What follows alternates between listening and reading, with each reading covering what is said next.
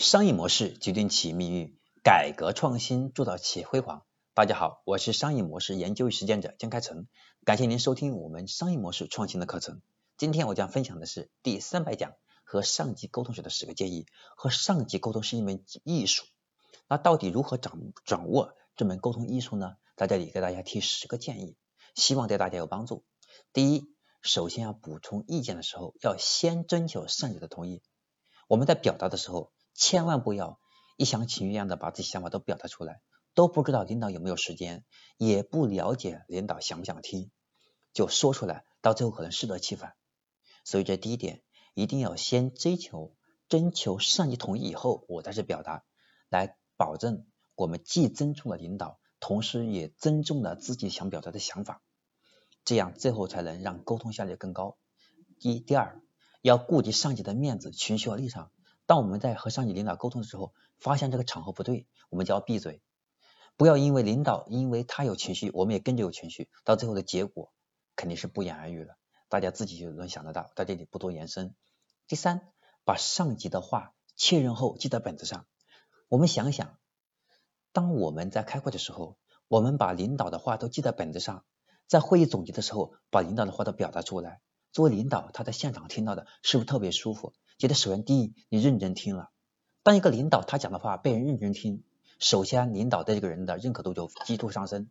因为当他被得到尊重，然后他的话被人记忆的时候，那么他和这个人的关系就会拉得很近。反过来，如果领导讲了很多，到最后我们都不拉笔记，领导会觉得首先你的态度都不合格，想被提拔概率就很小。这是第三。第四，切记。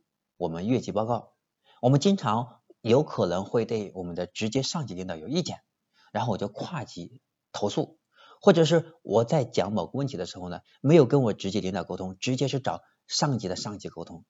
那如果上级知道了，他是什么表情，他有什么样的心情，最后肯定我的直接上级对你就会有意见。所以在这里我们要记住了，这是一个不跨级汇报。这是个非常非常非常重要的话题，希望我们以后在工作当中或者现在的工作当中要避免。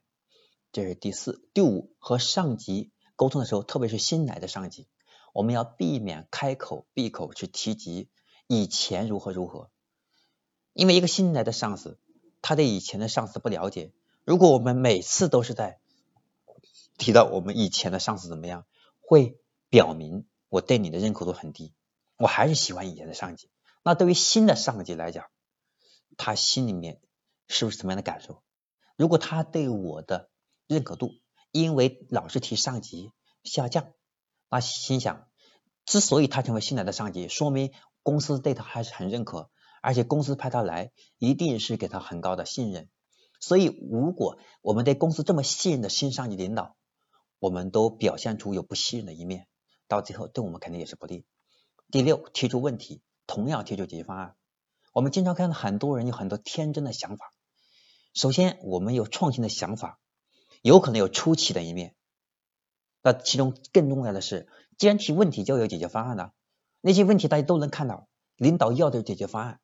所以我们在提问题的时候，要想想，如果你你怎么解决，这样我们才能够更好的成长的同时，也能得到领导的我们上级的更好的这种认可。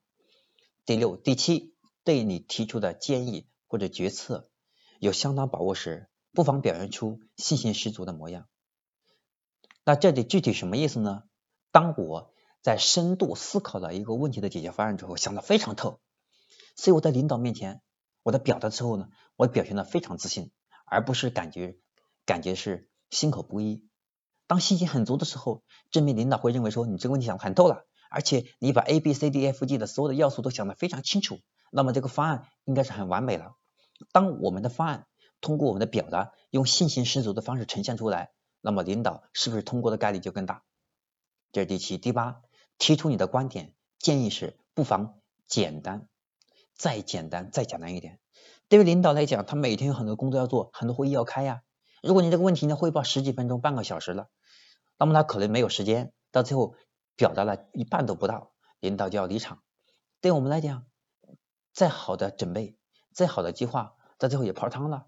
所以，我们要简单、简单再简单一点，先把自己的观点，最后造成，对吧？最后会带来什么的变化？如果不采用，那么接下来会有哪些负面的存在？先把它表达清楚。只有当得到领导的快速认可以后，接下来我们的方案才能有效的执行下去。第九，提供重大的消息，最好有书面报告或者知识性的证据。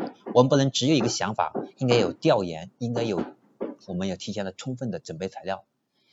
第十，切记报喜不报忧，有不利的消息就要火速汇报。当我们遇到工作困难的时候，我们为了证明自己，所以不跟领导汇报。但最后因为这不汇报，可能我们自己的想法突破了公司的规章制度，到最后肯定要拉我试问。好，这就是今天我要和大家分享的和上级沟通的时候的十个建议，希望对大家有帮助。